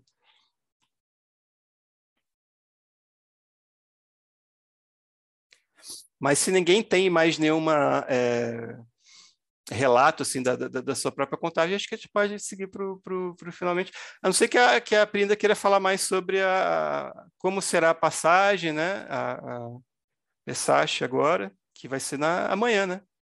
Amanhã é o pôr do sol. Hoje é uma quinta-feira. É, amanhã, é. primeiro dia de Pessache, primeiro dia de Sedar, com o pessoal do MEI recebeu orientação da alimentação e da simbologia, uh, do que deve procurar queimar, abandonar para essa nova vida, é, que vai ser feita nesse processo de retificação, e o que deve esperar desse momento, o que esperar para a Shavuot, que sabedoria que você espera receber, o que você vai resolver com esse negócio. É, me perguntaram hoje, a pessoa falou, eu não entendi por que, que eu tenho que começar a contar no sábado e tem que ser depois do pôr do sol. A minha pergunta é, por que então comemorar o aniversário no dia que você nasce? Estar errado faz não estar certo, vocês entendem a, a complexidade da frase de ser errado não faz estar certo, é o que faz estar errado, é o que faz não ser certo. Então, que sabedoria você espera receber? A data é importante, existe uma egrégora por trás. A gente está é, se aproveitando de uma simbologia muito tradicional que reconta a história de um povo como uma experiência. Eu começo a fazer o Homer como é, um instrumento de treinamento. Ah, eu sempre ouvi a, a, minha avó falando que quem sua é, no treino sofre menos na hora de fazer. Então, eu sempre fui adepta de testar as coisas, e eu acho que esse é um atributo do magista, que é a coragem é, de testar, de empreender e de tirar suas próprias conclusões. Eu sempre meti a cara para testar as coisas. Eu começo o Homer com uma como um treinamento magístico, sei lá, oficial, mas é um treinamento, sem esperar que ele se transformasse numa numa experiência mística. E aí eu comecei a perceber que determinadas dificuldades ou ordalhos ou é, enfrentamentos conflituosos durante o Homer estavam conversando com uma parte muito mais profunda do que só o meu mental racional concreto. É, alguma, alguns insights, algumas percepções a respeito da alquimia começaram a ganhar outras nuances. E aí eu comecei a perceber que eu tinha questionamentos que eu não tinha vocabulário para nomear. E aí o Homer de um treinamento é, mental, acadêmico e de percepção, de disciplina, persistência, constância, XYZ, ele passa a uma busca de pesquisa, onde eu me torno, é, nesse momento, inicialmente, né, não depois, mas inicialmente, autodidata, e aí eu vou descobrir é, do que está falando essa mudança. Porque eu começo como exercício acadêmico, mas eu descubro que o acadêmico não comporta nem em vocabulário a experiência que o exercício do Homer estava me proporcionando. E é a partir daí, então, que eu entro numa busca.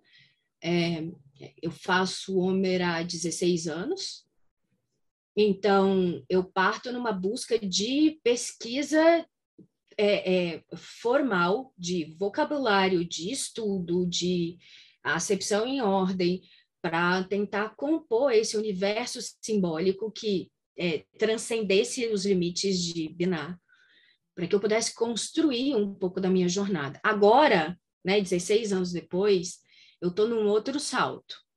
É o salto, aquele, aquele salto do abismo, onde o conhecimento tem que virar sabedoria, onde eu estou colocando à prova todo o conhecimento.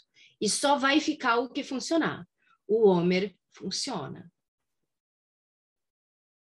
É o que eu gosto de dizer, né? É, você vai, você, alguém pode perguntar, mas isso funciona? O Homer funciona? O tarô funciona? Essas coisas funcionam? Aí eu, eu falo assim, uma, uma pintura, uma escultura funciona?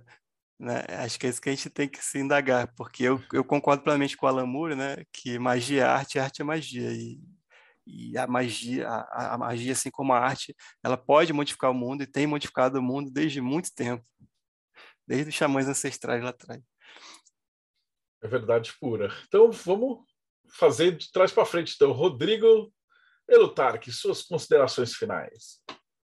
É, o Homer foi para mim uma, um divisor de água. É assim, foi bem transformador. Eu é, na primeira vez foi complicado, depois foi mais tranquilo. E como sempre, quando termino o Homer, eu fico com saudade da contagem, porque a caminhada é mais importante do que a chegada.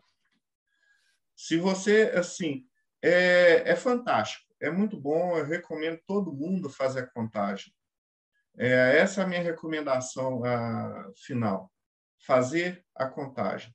Se é a primeira vez, vai, vai tranquilo, não se preocupa, coloca, tenta se cercar aí para fazer certinho, mas vai e tenta fazer.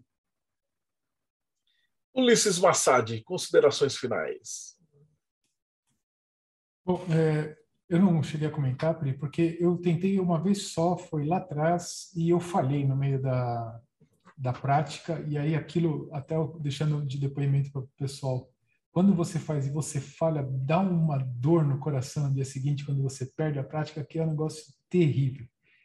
Mas aí eu acabei não tentando mais. Quem sabe esse ano eu, eu me empolgue e eu siga para ver se eu consigo superar essa fase.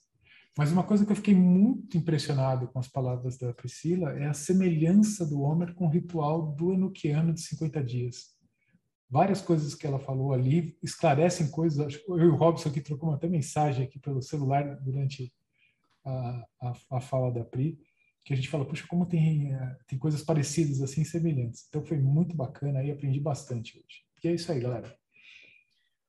E por falar em Robson Belli, se a gente está exibindo isso agora no YouTube a sexta-feira, já é quase preparação de Sefira Haomer aí no Japão, né? Aqui é sexta-feira, 10 horas da manhã, e eu me preocupo em acompanhar o grupo com 12 horas de atraso.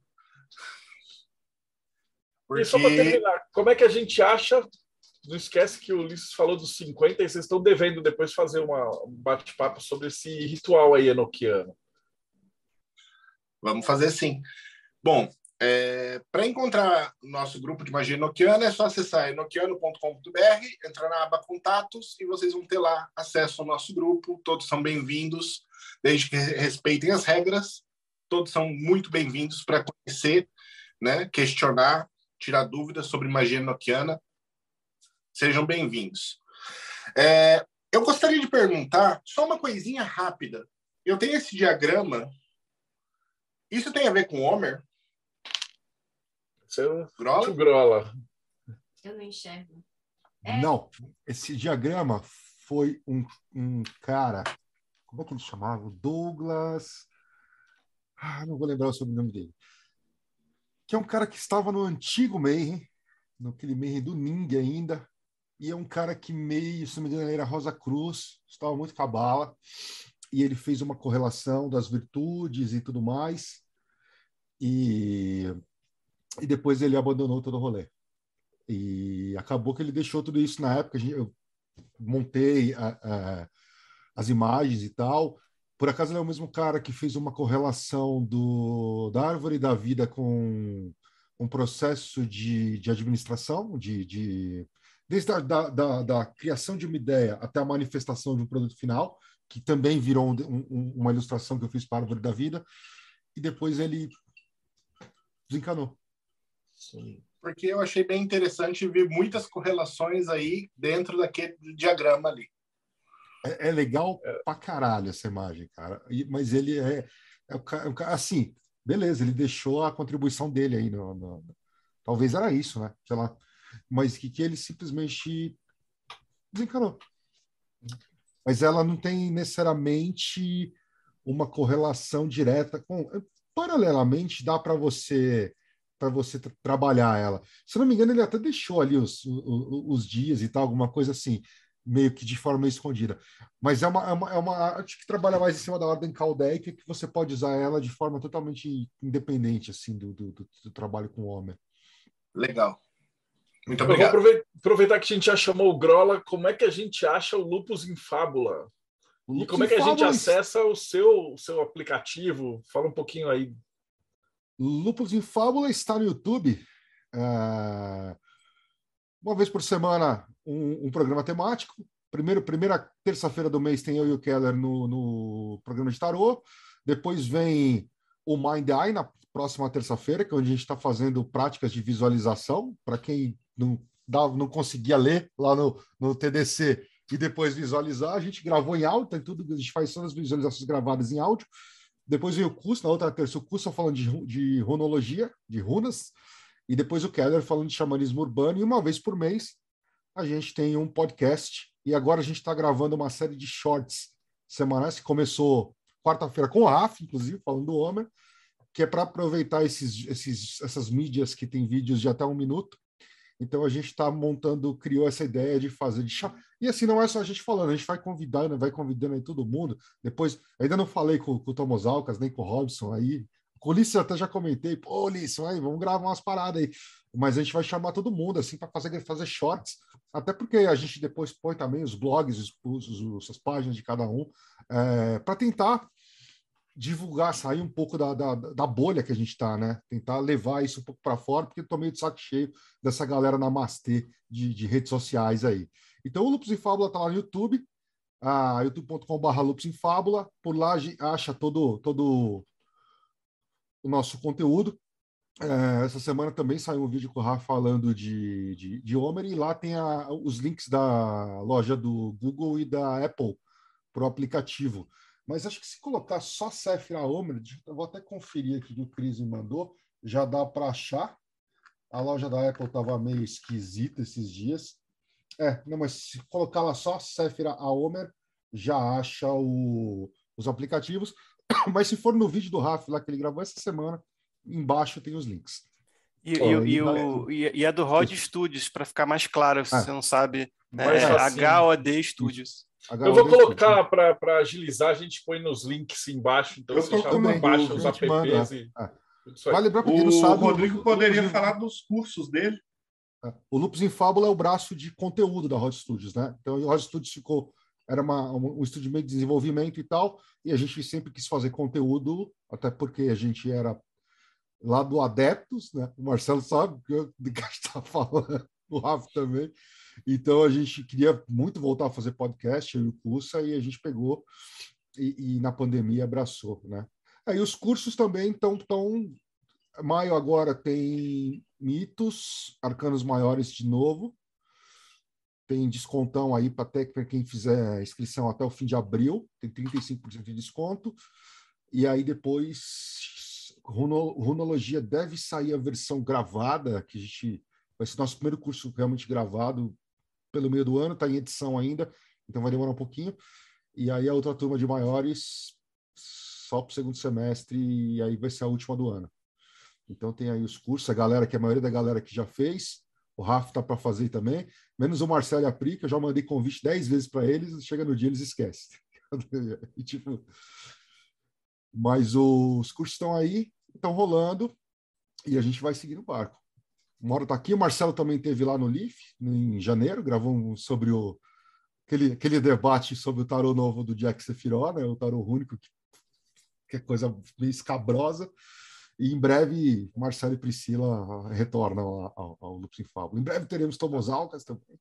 Depois Ah. quero levar Robson e, e Ulisses mais uma vez. Vamos a galera toda, a gente está meio que fazendo um bem bolado aí e tentando chegar também, tentar gerar uma abertura maior aí para a galera depois chegar no projeto Mayhem também, porque Pô, o nicho tá fantástico. complicado. E Thales Azevedo, eu sei que tem no Ecclesia Babylon um negócio que você faz um ritual de vários dias, assim, você quer falar como consideração final, uma comparação, como é que funciona o culto? Ah, Sim, eu ia até comentar sobre isso, porque o Rafa fez uma colocação que eu achei muito interessante, que foi o fato de você realizar esse rito, né, do Sefer Homer em um, um- um- está você fazendo, né, é, no seu local, mas tem dezenas de milhares de pessoas realizando esse rito ao redor do mundo. E mais do que isso, né, não só nesse momento presente, mas é, tantos séculos que esse esse rito é realizado, né? Então você tem um contínuo aí que se perpetua e que mais importante, tal como a própria é, cabala, né, ela vai se ressignificando, né, a cada ano, a cada passagem, a cada geração. Então, da mesma forma como a cabala, como a gente tem de hoje, né, da cabala hermética, não é mais não é só aquela cabala é, judaica é, de muitos séculos atrás, o próprio Sefer ele também vai se ressignificando, as pessoas vão se ressignificando. Foi até uma, uma, uma- um comentário que a, que a Priscila fez, né, sobre como que ela, com passar depois de tantos anos realizando, né, participando desse desse evento, né, ela começa a trazer novas experiências, começa a ter é, re- é, é, novos desafios, né, que esse rito vai trazendo. Então, eu acho, acho muito legal assim a palestra de hoje, esse papo de hoje. Para mim foi bem legal.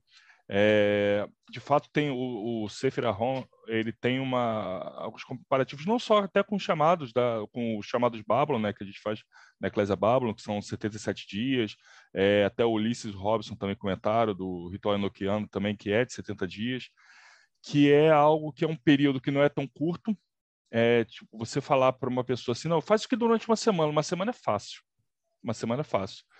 Se você falar para uma pessoa, faz a vida toda, você- a vida toda tudo bem, se eu errar é a vida toda, não tem problema. Agora, esses períodos, né, como a, até você tinha comentado, né, que 40 às vezes era uma nota, é, 300 é, é, é muito tempo, é 40 dias era muito tempo, não era uma demanda precisa, mas é o quê? É um tempo definido que não é muito curto, mas é o suficiente para você falhar.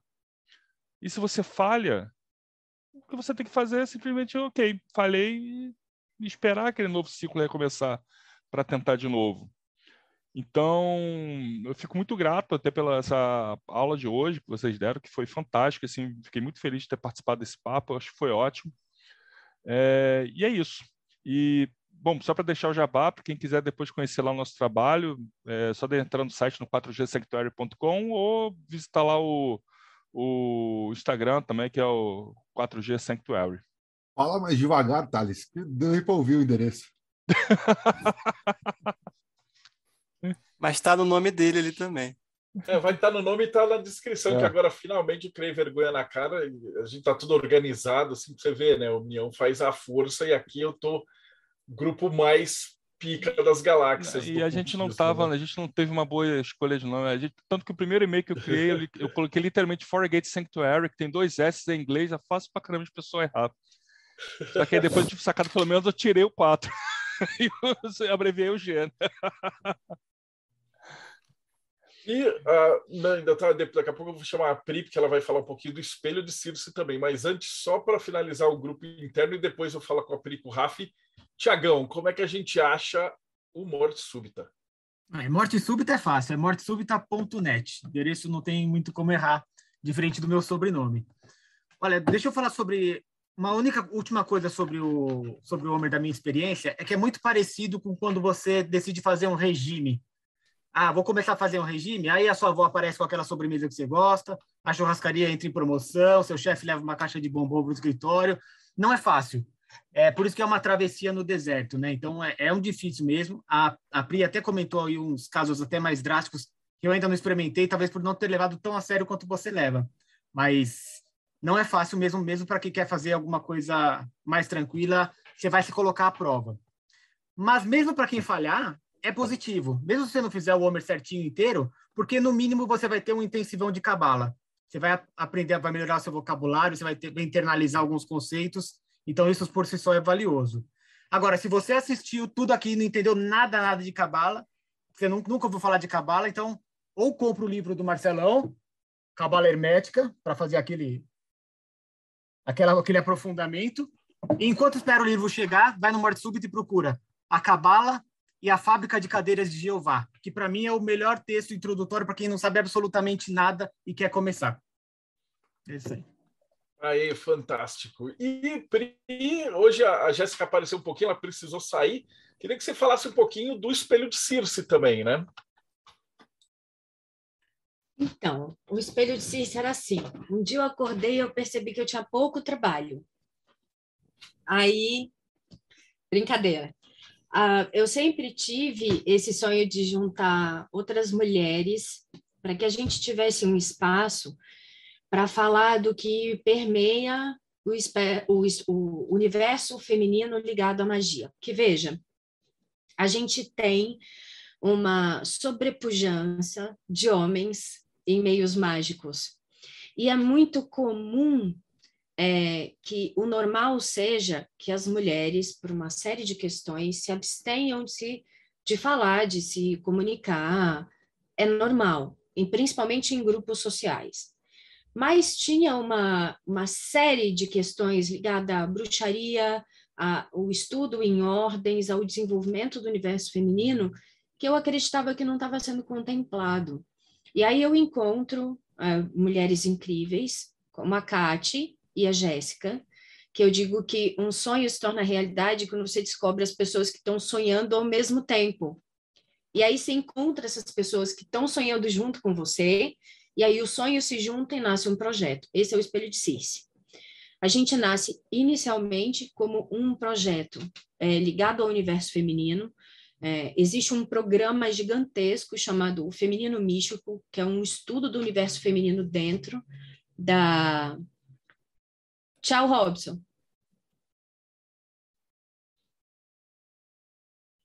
Que é um estudo do universo feminino tchau, dentro. Desculpa, tem que sair, mas continuem aí, porque depois ainda rola um bate-papo legal. Então a gente cria o espelho de Circe como um espaço aberto para as mulheres se desenvolverem, inicialmente. Agora ele já contempla um grupo masculino que fala a respeito desse desenvolvimento do homem. Magia, é, ocultismo e todas as disciplinas que são contempladas, elas precisam de um fundamento e esse fundamento ele é meio invisível e ele vem sendo ignorado, é, a não ser no coração das ordens, ele vem sendo ignorado no desenvolvimento pessoal. Então, o espelho de Circe ele nasce com esse intuito despolarizante, é, focado, reintegrador e um espaço de desenvolvimento livre e espaços de segurança, tanto para homens quanto para mulheres, no trabalho de si mesmo. É a meu coração que está lá. É, esse, tipo, é só isso. A Jéssica é, é, a nossa representante do Espelho de aqui sempre, porque vocês ficam enjoados de ver minha cara o dia inteiro no meio, mas é, ela é a representante do Espelho de e é, as mulheres de lá são absolutamente geniais. E, por último, mas não menos importante, grande Rafa Reis, como é que a gente te acha e como é que a gente consegue esse livro também, né? Porque tudo bem, a gente tem a parte física, mas até encomendar e tal, o cara que deixou para a última hora, ele consegue comprar por e-book, né? Como é que a gente te encontra? Sim, antes eu queria comentar que quando começou o podcast Projeto Mayhem, ainda tinha só em áudio. E aí foi a primeira vez assim que eu vi a, a Pri falando mais prolongadamente sobre certos assuntos e me dava a nítida impressão que ela estava lendo alguma coisa. E hoje, eu já prova cabal, vocês estão vendo que ela, porque ela fala de um jeito que ela parece que ela está lendo uma coisa escrita. Eu acho, eu acho isso realmente, é, não consigo fazer dessa forma, enfim. É, e a gente ganha muito com a presença dela e com, e com a Jéssica e com o Espírito Cici em geral, assim como a Bárbara, se não me engano, né? Que veio lá do 4G Sanctuary. Acho que é importante ter essa presença feminina também. Eu também sou um cara que estou sempre tentando me encaminhar para o feminino, que acho que eu preciso. É, acho que todos os homens precisam. É, vocês me acham aqui no raph.com.br.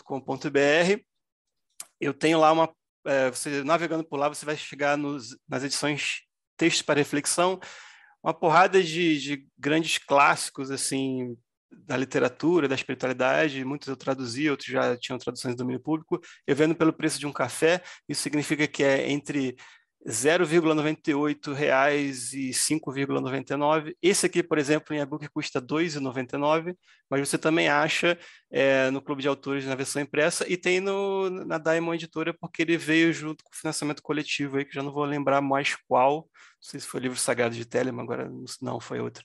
Mas enfim, você acha lá no site da Diamond. Se vocês gostaram do que eu falei também, quiser entender melhor o que é o texto para reflexão, tem também livros de coletânea é, Amar e Perder fala sobre o amor e a morte, e Roda dos Deuses fala sobre mitologia, sobre magia, espiritualidade em geral. Tem mais duas edições, uma fala de ciência, outra fala de filosofia. Mas, enfim, vocês também acham isso aqui é, de graça na Amazon e Google Play e outros lugares, e também no, no Clube de Autores na versão impressa. E, finalmente, como ele não fez o jabá dele mesmo, eu vou fazer também aqui um jabá do, do Princípio Alquímica do Tamochauskas, porque, é, como eu falei, a, a, contagem tem muito a ver com a alquimia também, e, e acho que se você ler esse livro aqui, que, é, que explica muito bem explicado o que, que é alquimia, você vai entender melhor por que, que a gente faz a contagem também, principalmente a contagem é, no hermetismo, né, a conexão com o hermetismo também, com a alquimia. É isso. Um beijo. Oh, maravilhoso. Se você teve paciência para aturar a gente até agora, então não esquece dá like, segue o canal, faz o YouTube trabalhar para você. E dá uma olhada que tem mais de 300 entrevistas nesse nível e pelo menos umas 50 que a gente já está nesse formato novo, né? Galera, parece que começou ontem, mas hoje já é praticamente quinquagésimo episódio assim da, do Boteco já. Então, mas para quem é o primeiro episódio, Marcelão, o que, que é o Projeto Mayhem e como é que a gente apoia? O Projeto Mayhem é, na verdade, uma coletânea de magos de todos os tipos possíveis imaginários que eles vão te apresentar todas as vertentes possíveis de magia para você poder escolher. Né? Então, ele, o Mayhem ele é basicamente. Agora a gente está focado na revista, principalmente, a Hermetismo, que começou com uh, os livros sagrados de Telema, né, do, do, Marcelo Alexandrino, que ele, que ele fez a tradução com o pessoal da Ordem Saturne, e aí a gente descobriu que tinha um livro da Alemanha de 1920, que os magos se juntavam para produzir os melhores textos, né, para que esse, esses textos não se perdessem.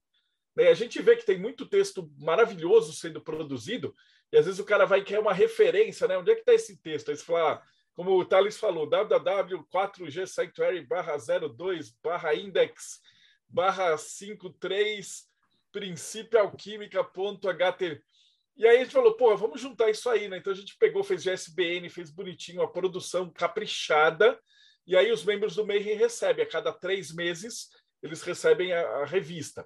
E, e, nos outros dois meses, a Pri coordena os, os as rituais de roda do ano. Né? Então você vai ter solstícios, equinócios e toda essa parada. E agora a gente está reativando o Arcano Arcanor. Então, se você quiser aprender alguma coisa de magia na parte prática mesmo, você tem esses exercícios. E depois a gente está junto com a Eclésia, que está fazendo também encontro físico e uma outra pegada telemita. Então, dentro do Mayhem, você ramifica para vários lugares. Né? Então, quem quiser saber um pouquinho mais, catarse.me barra TDC ou projetomayhem.com.br. E é isso aí por hoje. Então, muito obrigado para todo mundo e a gente se vê aí no próximo bate-papo Mayhem.